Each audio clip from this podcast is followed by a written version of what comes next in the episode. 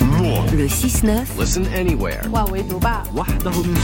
sur France Inter. Géopolitique, bonjour Gallagher Fenwick. Bonjour, bonjour à tous. Ce matin, Gallagher, vous nous alertez sur une nette montée des tensions entre les deux Corées. L'annonce est presque passée inaperçue de notre côté du monde. Elle est tout sauf anodine. En début de semaine, la Corée du Nord a dissous plusieurs agences en charge de la réunification avec la Corée du Sud. Ces agences jouaient un rôle très utile et concret. Elles ne faisaient pas vraiment avancer la paix, mais permettaient surtout d'éviter de funestes malentendus. Elles constituaient certains des tout derniers canaux de communication grâce auxquels les deux voisins ennemis s'informaient d'exercices ou de tests militaires à venir. Un dialogue désormais officiellement impossible alors que les menaces fusent de part et d'autre et que les actes hostiles se multiplient. Quels sont ces actes hostiles dont vous parlez, Gallagher? Est-ce qu'il faut s'en inquiéter? Le plus récent, Marion, date d'hier vendredi. Pyongyang affirme avoir testé dans la mer du Japon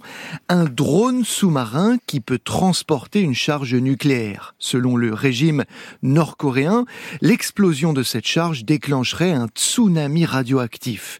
Plusieurs connaisseurs de l'arsenal du dictateur Kim Jong-un relativisent le degré de danger que cette annonce représente réellement. L'engin en question serait encore en phase de développement. C'est également le cas pour d'autres armes testées ces derniers jours, notamment un missile balistique à portée intermédiaire. Il serait muni d'une ogive hypersonique pouvant manœuvrer à une vitesse se mesurant en milliers de kilomètres heure. En complément, la Corée du Nord a aussi tiré plusieurs salves d'obus sur une partie de son territoire, délibérément choisie pour sa proximité avec des îles sud-coréennes habitées.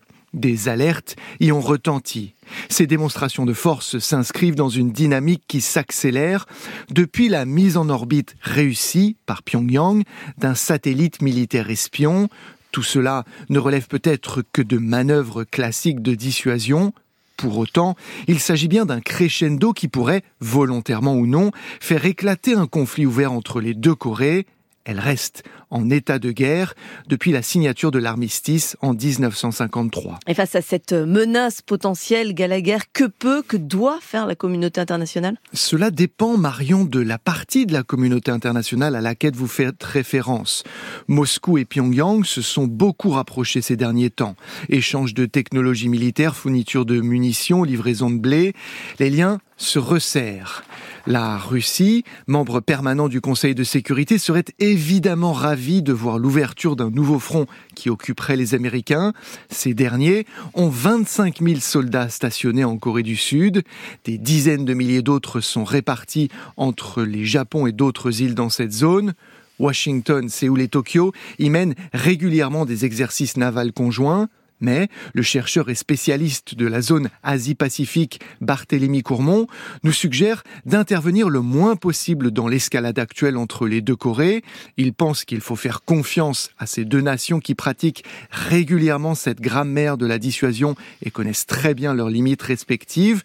Dans un même temps, il affirme que le risque de guerre sur la péninsule est actuellement bien plus élevé que celui qui pourrait opposer la Chine à Taïwan. Merci Gallagher Fenwick, c'était Géopolitique.